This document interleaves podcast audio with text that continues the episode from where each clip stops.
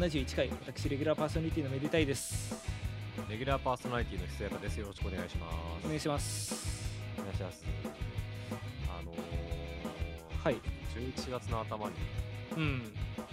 ゲーム買いまして、はい。お、いいですね。あのー、ゼルダの伝説、ブレスト・オブ・ザ・ワイルド。はあらららららら。はい。よく存じ上げております。い。あの、だから、買ってから、うん。今、1、2、2週間、3週間目って言えばいいの？あーまあ、11月頭に買ってなんで、それぐらいでですか？今下旬なんで3週間ぐらはいいなんですけど、あの今もうプレイ時間95時間になんです。結構えぐいっすね。いやこれねめっちゃやってる。いや、おもろい。いやおもろい。いうん。やほんとなんで今更って話なんですけど、はいあのまあ、まず勧められたんですうん。いやお前スイッチ持っててプレイ持ってないのかとはいはいはい。で前々から確かにあのなんかスイッチ持っててこれやんなきゃってゲームなんかスマブラ桃鉄は持ってるけどこれはやってないなとは思ってたんですけどうたまたまスイッチの EUKL モデル出たじゃないですか、ん。あ、この前出ましたね。はい、あれと同時発売でその人気ソフトブレワイとスプラの DLC 付き DLC が最初から入ってるバージョンちょっとお得ですバージョンが出たんですようん。それのブレワイを買ったんですよ。あこれはもう今から始めてもええんやなみたいな感じで。はいはいはい。もうそれからの日々といえばもう私の生活は180度変わってしまいましたね。もう、朝起きてまず、プレワイがあると。人生に。そう。そう。仕事が終わった瞬間私は世界を救いに行ってる。うん。正しい勇者のあり方だね。正しい勇者ないかマジで休日とかもうぶっ通しで十何時間やってるからね。いや、私も2年前ぐらいに、19年に買って、そっからうん2ヶ月で、それこそ200時間ぐらいやったんで、いやーわ気持ちはよくわかります。いや、そうよ。なんか、だってさ、なんかさ、スイッチのさ、あの、何時間やったみたいなやつあんじゃん。はいはい。あれ、人の見るとさ、プレイヤー持ってる人、軒並み100超えてるもんね。あんまりそこ見るの褒められた話じゃないですけど、そこ人の弱点になってたりするから。でも確かにプレワイはおもろい。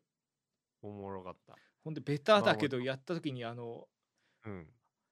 その始まりの大地みたいな最初のああの。空間があってそこでいくつかその、まあ、チュートリアルみたいなタスクこなしてそうですね。でまあアイテムを手に入れて、うん他のところに飛び立つっていう感じなんですよいけるようになるってそういうね。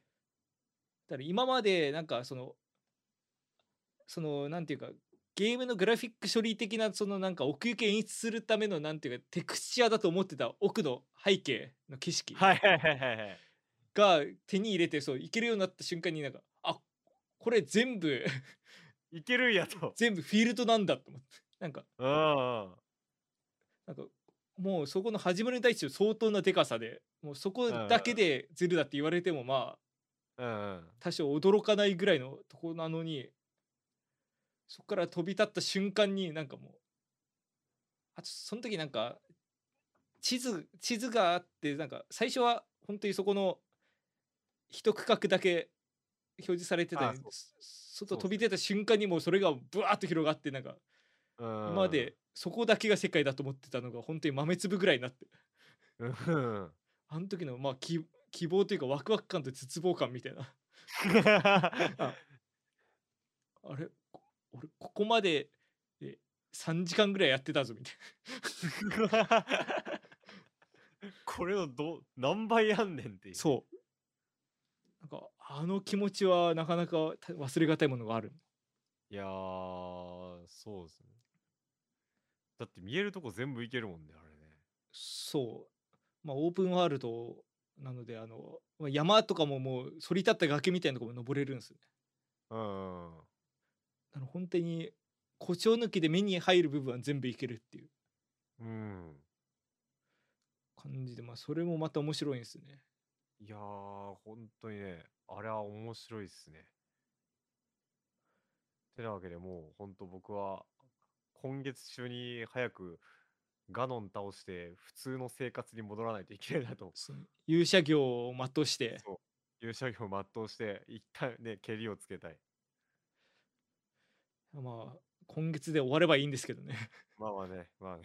はい。もうそこはね、もういもうね、もう40はね、もう真珠は全部出したんで、もうあとはね、いつ見切りをつけてガノン行くかですよ。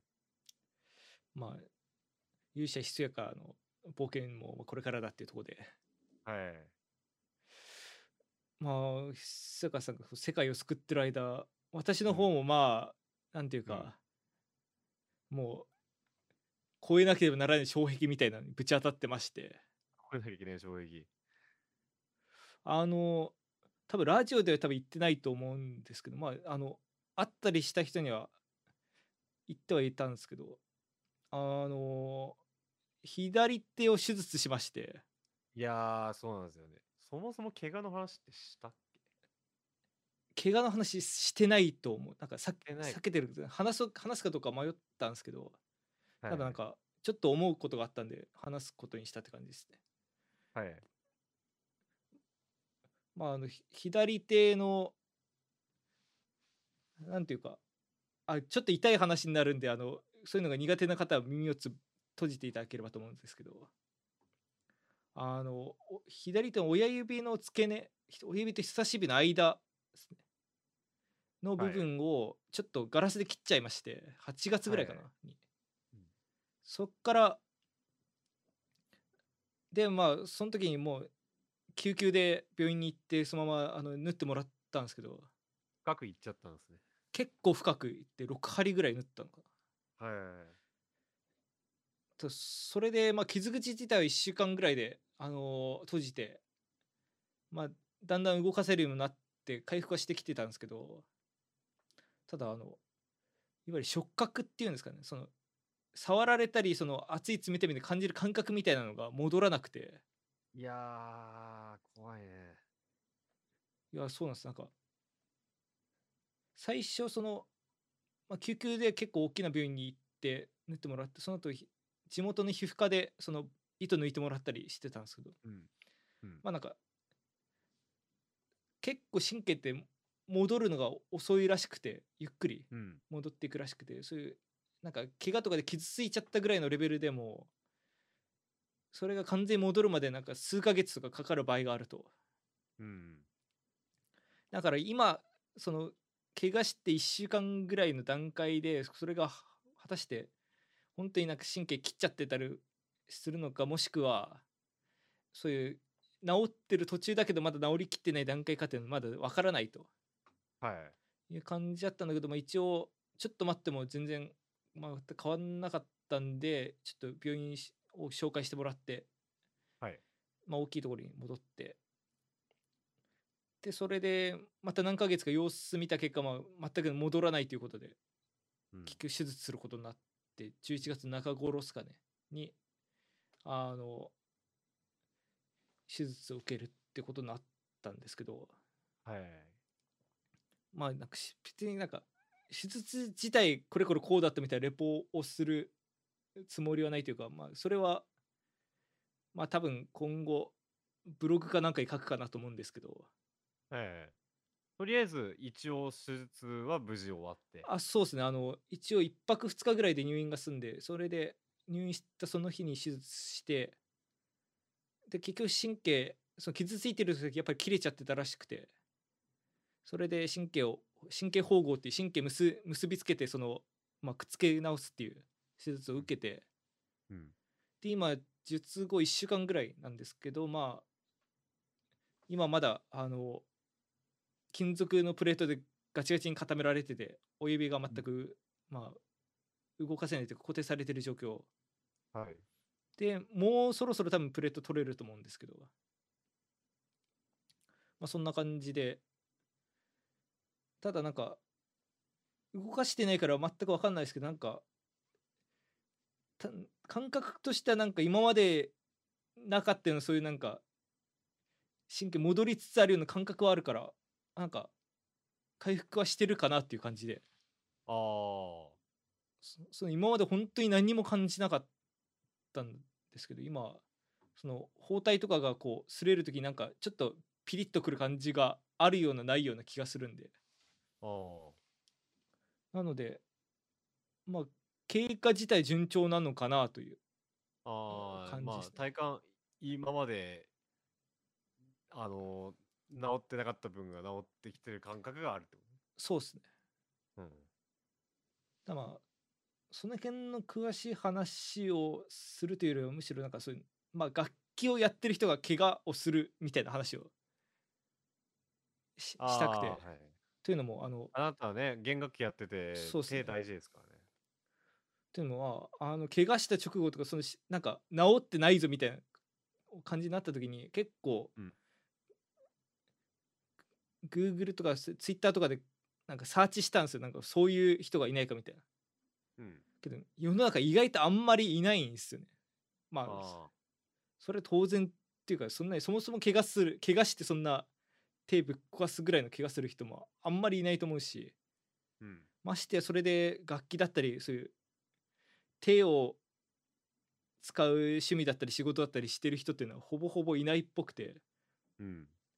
全然いなかったんで一応なんかそういう、まあ、こういう感じだぞっていう例をこうんインターネット上に記録することで、まあ、今後もし怪我した人の参考になればなと思ってああ、自分が見つからなかったから。そうそうですねそういう感じでまあテーマにしようと思ったんですけどはいはい。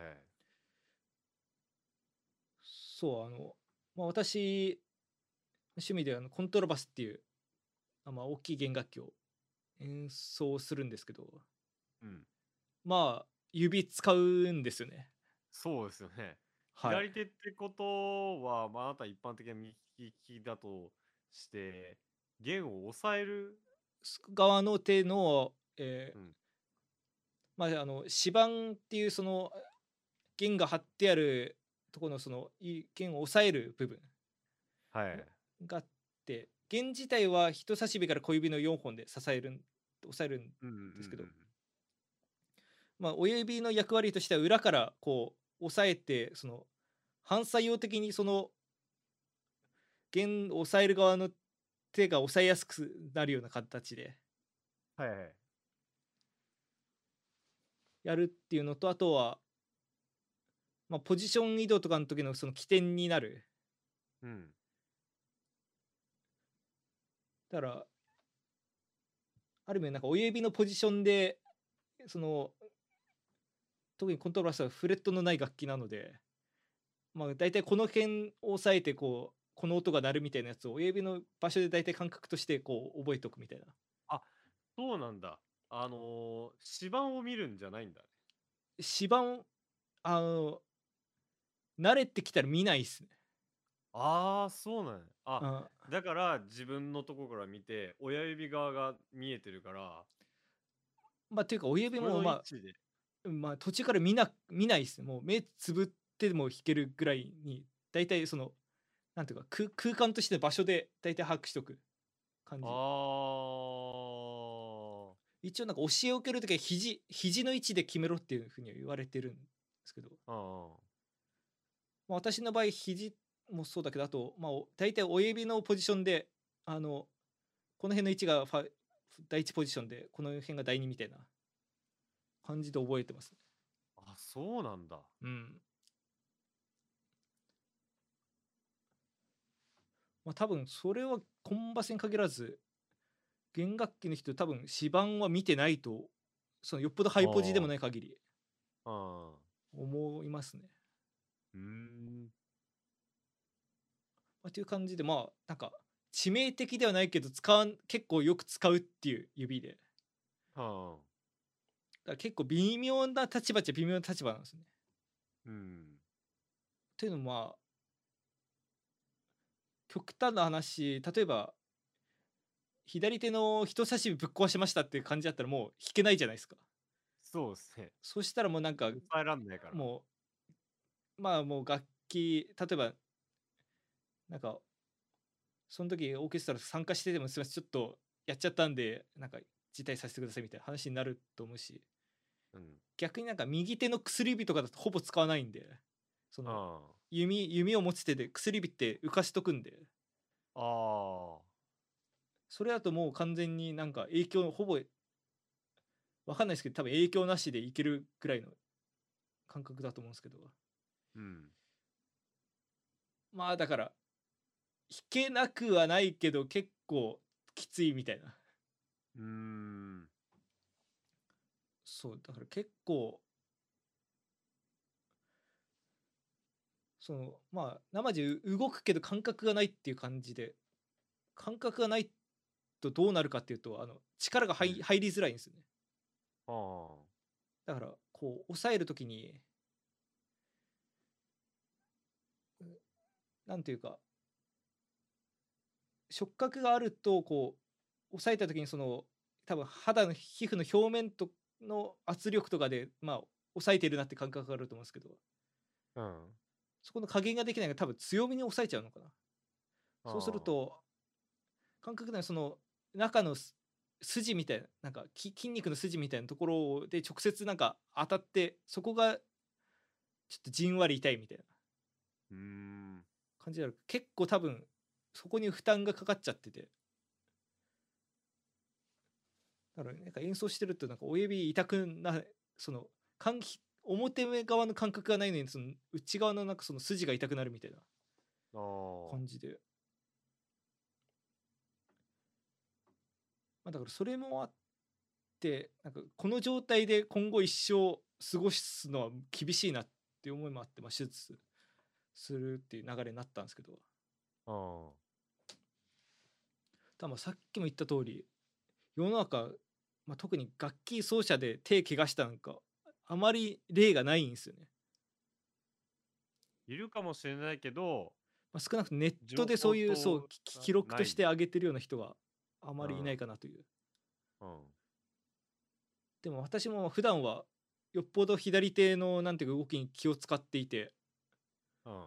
なんか、まあ例えば健康診断の採血とかあと、まあ、ワクチンとかも全部右で打ってたしあだからもしなんか注射とかバリとか変なとこ当たってなんかしびれが残るようなことになったら嫌なので。あ。うん。たしそうですね。なんかちょっとリスクのあるようなのは全部右でやってたんですよ。右利きだけど。うーん。多分そそれでもなんかガラスで切っちゃってなんか世話ないなって感じなんですけど。あ。そう。だからまあなんなんていうかそれで気を使っててもまあ一回の事故で結構バッサリいっちゃうこともあるんでうん。本当になまあ気をつけるに越したことはないけど何が起こるか分かんないなっていうのがまず一つででまあすそうそれでまあネットにない情報としてそれ切った場合になんかどれくらいで回復して楽器弾けるようになるのかみたいなとこもあると思うんだけどね。うん。実際私まだ回復の途中なんで何とも言えないとこではあるんですけど神経の回復速度って1日1ミリらしいんです1日1ミリ。1センチもないな。1ミリか。そうだから10日で1センチうん。で、まあ、1ヶ月でだいたい2 3センチっうん。ていう感じらしくてうん。だから例えば親指なん親指の付け根なんかだとまあ親指の長さがだいたい何センチ？10センチぐらいだとしてうん。だからつ付け根でそういう怪我をしてそこでなんかダメージを受けちゃうとそこから回復するのにその1日1ミリの速度でこう指の先端に向かってちょっとずつ治っていくっていう。感じらしいんですよねだから指親指が1 0センチだとすると1日1ミリだいたい23ヶ月かけてゆっくりこう先端まで良くなっていくっていうはい。感じでだから最初かん私が勝手に勘違いしてたのはまあなんか指全体的になんかちょっとずつこう戻っていくようなうん。まあだから私の場合その親指の内側半分内側っていうかその人差し指側の面の半分が全く感覚なくて逆に外側感覚が残ったままっていう感じだったんですけどはい。まあなんか予想してた治り方としてはまあこうそのダメな面全体がじわじわとこう治っていってなんかいいつか全部感知するみたいなあ感じかなと思ってるんですけどなんか下から付け根の方からちょっとずつ治っていって最後に先端が治って感知みたいなあ。らしいんでなんでまあこれは指に限らずその神経っていうのはそういうものらしいんでその怪我したところからこうだんだん治りが波及していくっていう。なんでまあ怪我したりした時にまあ治りが悪いなとかって思っててももちろんそういう時は多分そういう病院の先生からもそういう話を受けると思うんですけど、まあ、そういうものなんだなと思って待つしかないかなって感じですね。うーん。じゃあだからまだ見通しもないけど、感覚的にはまだ序盤って感じ？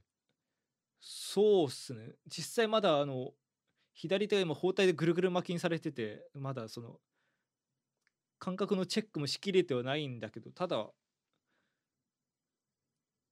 なんか気持ちその今まではそのけ怪我のその傷跡の真下からもう先が感覚ないっていう感じだったんだけどなんかそこよりは指側に切っているのかなっていううっすらとした感覚はうん。あってもそれがその正しい感覚なのかどうかちょっと分かんないですけどうん。まあよ良くなっていくとしたらそこからうんまた例えば今から10日後なん12月の頭ぐらいにはまあい親指の第一関節ぐらいまで行ってで12月いっぱいかけて第二関節ぐらいまで行ってみたいな感じなのかなっていう感じですね。うん。うん。で、とりあえずね、本番はあなたは終わりましたしね、最近ね。そうですね。あの気合のオスで。左のスで。だってあのまあさっき言った通りなんかそのやれるやれない微妙な位置の指だったとはいえまあ怪我しててもまあできるっちゃできるんでまあ世の皆様もまあが怪我したからって楽器弾くことに対してまあ諦め諦めちゃダメだって言うとまたおかしいけど諦めずにやれることもあると思うんでうん。まあ、だからまあ結局今はとりあえず直近では、そうっすね。まあ、怪我の話は正直、まあ、それぐらいで、まあ、だから、この治るまでどうしようかなっていうのが次の話で。うん。まあ、あの、一応、お医者様にも、まあ、私、ちょっとプライベートで楽器弾いてましてみたいな。うん。これこれこういう楽器で、なんか、どれぐらいから弾けるようになりますかみたいなこと聞いたら、うん。うん。まあ、年内はやめといた方がいいと。ああ、まあまあまあまあ、あと1ヶ月ぐらいですかね。そうですね。まあ、まず年内は、まあ、ひ左手で物を持つのもあんまり避けた方がいいと。ああ、っていうのは、あの、つなげようとしてるからね。そう、あの、神経っていうのは、なんか、ダメージを受けてから1週間ぐらいで安定するらしいんですよね。だから、うん例えば、こ今回神経縫ったんですけど、その1週間の間はかなりき不安定な状態で切りやすいから、もうガチガチに固めておくと。で、1週間ぐらい経てば、ちょっと安定してくるんで、包帯とかは外せるらしいんだけど、うん。ただそれでもそっからす、まあ、ししばらく、えー6週間ぐらいはまあなおそれがなんか安定から完全になんか固まるぐらいのところを遷移していく期間だからそこで無理な運動したりとかうん。例えばい今回の件だったら指を無理やり開くようなことをやったりとかうん。するともしかしたらまあまた切れちゃったりとか痛めたりするかもしれないうん。からあんまりそういうのは避けた方がいいと。うん。だから楽器とかもまあももちろんそのき怪我の経過にもよるからもしかしたらもうちょっと早くやっていいですよっていう話になるかもしれないけどひひとまず、ん今まあこれ手術前に相談したんだけどまあ手術から6週間だからまあ年内中ぐらいはまあ避けた方がいいうん。って言われてまああすわかりましたって言ってまあどうするかなと思ってうん。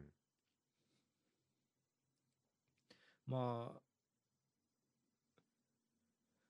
まあ私は幸い一応曲作る方も多多少やってるので、うん。まあ、しばらくそっちかなというか。まあししばらくそっちっていうかなんていうか。まあ怪我にかき関わらずなんかあんまり楽器の奏者としてもうなんかあんまりなんかこれ以上やることあるかなみたいなところまでちょっと考えてしまっていてほなんかあのまあ怪我したとかすいろいろあってちょっとこの1ヶ月間結構いろいろ考えてたんですけどう。うん。まあそこそこいい年にもなってきてうん。でも割となんていうか器用貧乏的にまあなんかいろいろ手出してす最低限やれてはいるけどなんかあんまり突したものがないまま来てしまっていたのでそろそろ何かなんかこう絞るべきかなというところを考えててああ。でそう、まあ、ここっからその怪我の報告とかでは完全に自分語りなんですけどうん。手術の1週間前ぐらいにちょっと他の演奏会聞きに行って、はい。まあ、その演奏会自体非常に良い演奏会っていうかでまあ曲も良かったしその奏者も良かったしでうん。うん。だったんだけどなんかそれ聞き終わった後になんかあなんかこの曲ひえ弾きたいなとかこのなんか団体乗りたいなみたいなのが一切分からなくてああ。だから昔、演奏会を聞きに行った時に、あのー感じた感情と違かったわけだ。そうそうそうそれこそそうなんですその昔だったら例えばなんか曲聴いたらなんかあこの曲やりてえなとかうん。そうなんかままた楽器やりたいなみたいなそういう思いだったらあんまりっていうかほとんど湧いてこなくて。うん。代わりになんか自分の曲がこういう感じで弾かれてあれしたらなんか観客から拍手出たらなんか気持ちいいのかなとか。おおみたいな。そういうのが思うようになってきたから。ー。おーお一旦そっちなのかなとか。ああ。いや、いいことじゃない？いや、俺も、それ、俺もその似たようなことを、似たようなことっていうのは、あの、曲、演奏会聴きに行った時の感情が昔と違うなって感じることははいはいあるんだけど、なんかそれの方向が、何あの、それってもうアウトプットが決まってるってことじゃん。まあまあまあまあまあそれすごいいいことだよね。まあだから特に怪我したりしてからまあいろいろその辺考えたりもした結果ではあると思うんだけどうん。うんだからそうだね一応あの私自身のまあオケに乗る時の本当にオケ人生を終終わらせる曲はもうショスタコビチの新交曲4番でもう弾いても楽器やめるっていうふうに決めてるんで、そうなんですね。もうそれやるまでは死ねないと思ってるんでまあ。一応なんかいいわゆるもう楽器一生弾かんみたいなことはしないけども。うん。ただまあし少なくしばらくはいいかなという気持ちになってて。うーん。代わりにそういうなんかまあ自分で曲作るのもそうだしそれをなんかそういう披露する場みたいなのを作る方をちょっと考えようかなとか。おーお思い始めてる次第ですね。ーいやいやいいねいいね。あそれをこの場で喋るっていうのにも感動してるそうそうか。あまあ一応けまあけ怪我しの報告というかそういうなんか怪我をすると人はこういう心境になるんだよみたいな。なんかあるある種の記録ですよね。そのインターネットへのアーカイブを残してるだけではあるんだけど。はい。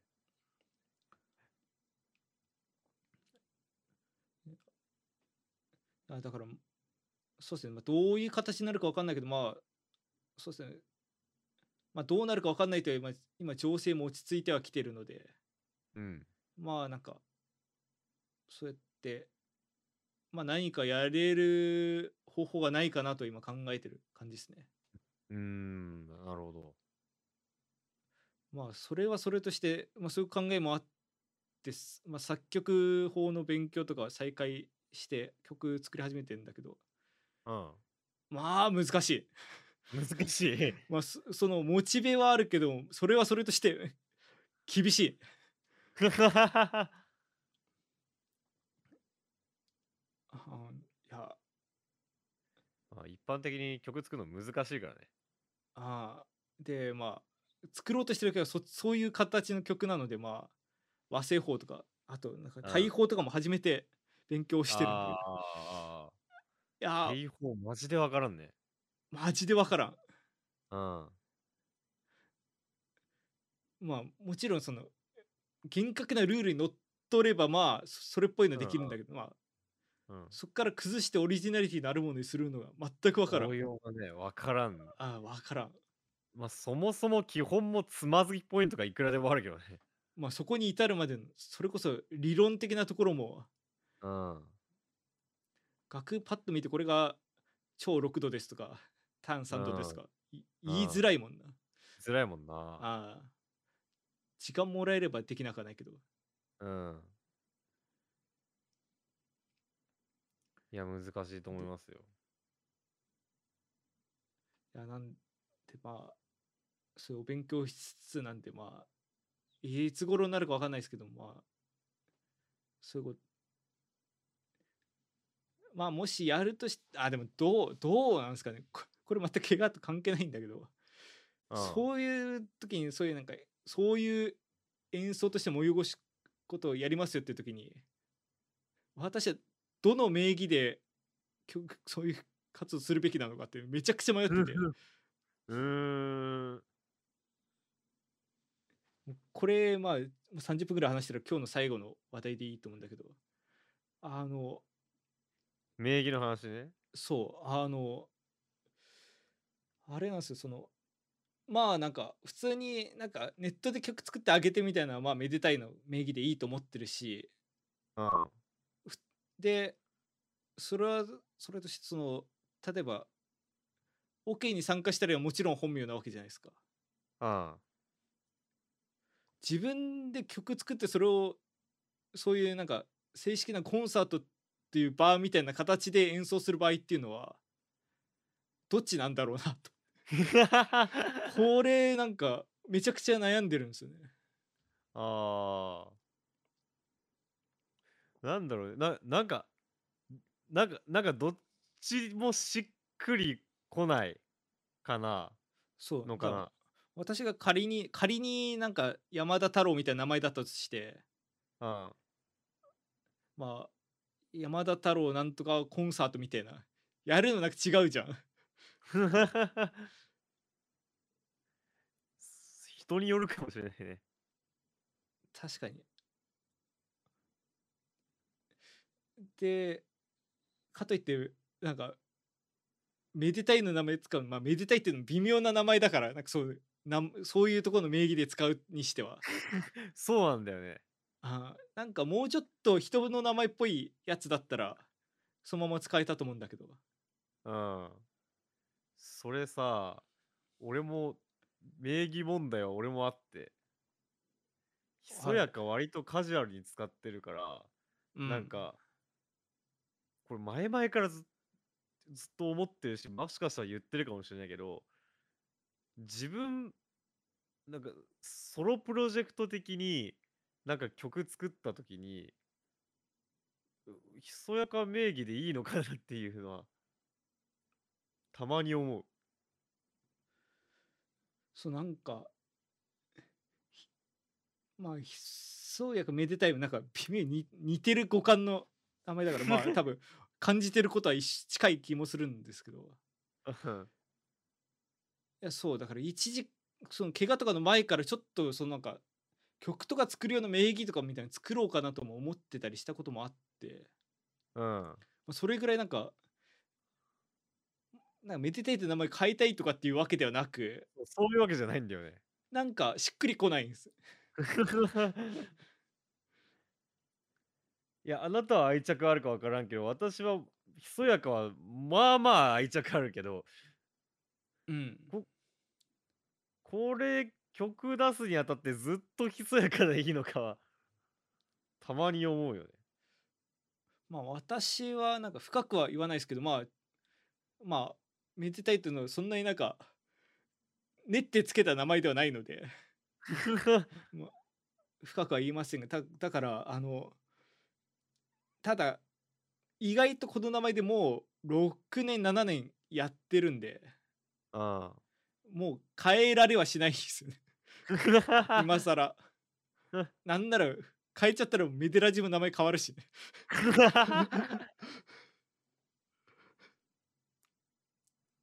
まあだからやるとしたらなんか新しい名義作ってだと思うんだけど、うんそれもなんかどういうのどういう方針がいいのか全く見当もつかないしうん。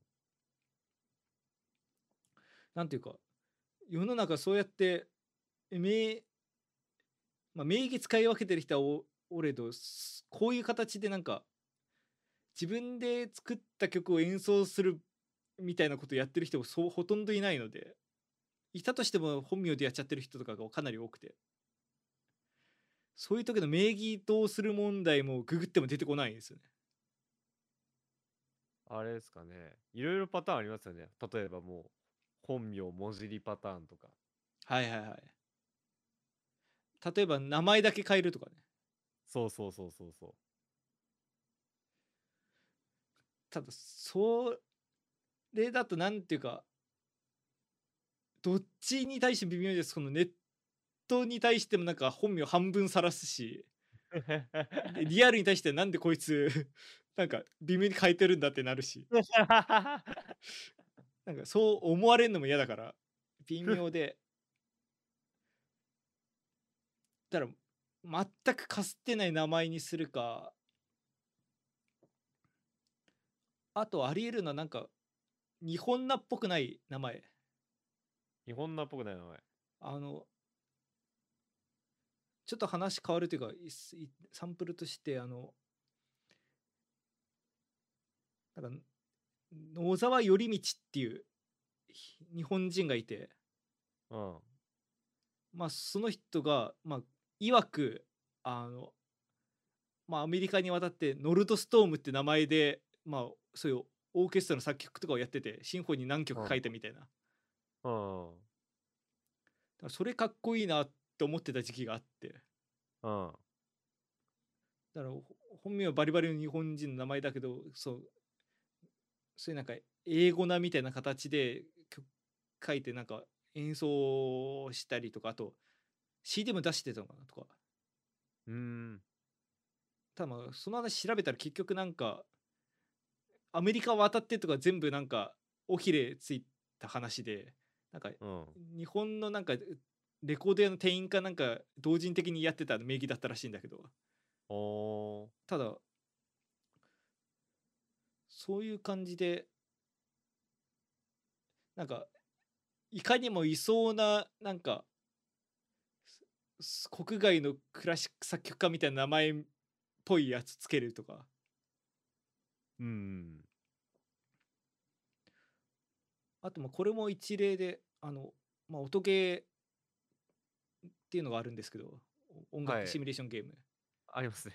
はい、あのそこにあのビートマニアっていうゲームのになんかクラシッククラシックっぽいというかまあ完全まあクラシックのボス曲が入ったことがあって。そうオリジナルの。うん。それは、まあ、ピアノ競争曲い一番サソリビっていう。うん。名前で本当になんか2分ぐらいの本当にピアノコンチェルトみたいな曲で。うん。めちゃくちゃかっこいい曲なんですけど。うん。ビートマン、えー、イレブンレッドかに入った時にそれ作曲した人がそのワックっていう人で WAC で、うん。でその人がただその名義じゃなくてなんかビラカートみたいな名前で曲だからそこもなんか名義を変えて出してたんですおでそこじゃなくてなんかネットに載ってた曲その曲紹介みたいなそのボス曲紹介みたいなページでなんか本名はビラカート・ワックマニノフみたいなはいはいはい。だからラフラフマニノフの文字入りでその自分の名前と足してみたいなこへえ。とやっててそれも当時面白いなと思った記憶があるんですよねああ。だからいる人と自分の名前をなんかもじってつけるみたいなうーん。でもそれやるとなんかその人っぽい曲しか作っちゃいけないような感じになるから微妙っちゃ微妙なんですけどいや、でも、そんなことないんじゃない？サチモス、全然、サッチも関係ない曲作ってるし。例えば私がなんかメデタイコフスキーみたいな名前つけたとしたらもう金管バコーンのなんか弦ガシャガシャガシャみたいな曲しか作っちゃダメみたいになる ならない、ならない。まあチェコスキーどどっちのってなるしピーターなのかボリスなのか 誰がボリスの子だと思うんだよ。ボリス・チャイコスキーのシンフォニー3番めちゃくちゃいい曲だからもうこれこのラジオ聞いた人はぜひ聞いてほしいんですけど。そまあ その話はいい。あのうん。そうなんか名義めちゃくちゃ悩んでるんで。うん。どうしたらいいのかな。まあなんかなんかご意見もし妙案があればあのこれ聞いてる皆様もなんかメールかあれでツイッターでご意見お伺いしたいんですけど。実際なんかみんみんなというかこれもまたそうあんまり世に例がないのでそうなんですねうん。最近の悩みポイントの一つですね怪我しながらそんなこと考えてたんですね。あのマジで怪我して特に入院してる間本当にやることなくて 左手麻酔で動かないし夜うん。は9時ぐらいに消灯するし。もうあの6人部屋だったから周りのおじさまたちがいびきうるさくて寝れないし。だからもうずっとなんか夜中天井見ながらぼーっと考えてて。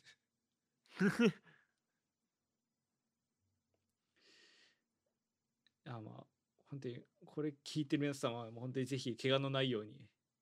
あとはあの、大事にしてください。はい、あとはいろいろ活動するときにまあなんか違和感のないような名義を使うってところね。ぜひあの今からでも気をつ,、まあ、気をつけてというかまあちょっと考えてみるといいかもしれないなと思った次第です。はい。こんなんでいいのか今回まあまあまあ、もう、我々のラジオですから、こういうね、あの、祝えばあなたのね、生活人生の節目なわけですから、まあまあまあまあ大事じゃないですか、この、ということ。まあすどなたかの参考になれば幸いですはい。このラジオの感想は、ツイッターのハッシュタグ、メデラジでつぶやいてください。メデがひらがな、ラジオはカタカナです。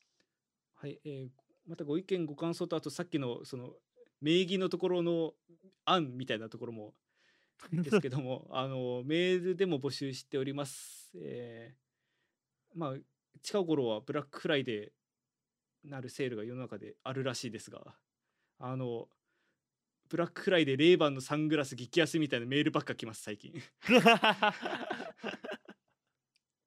あ いらないなあその情報。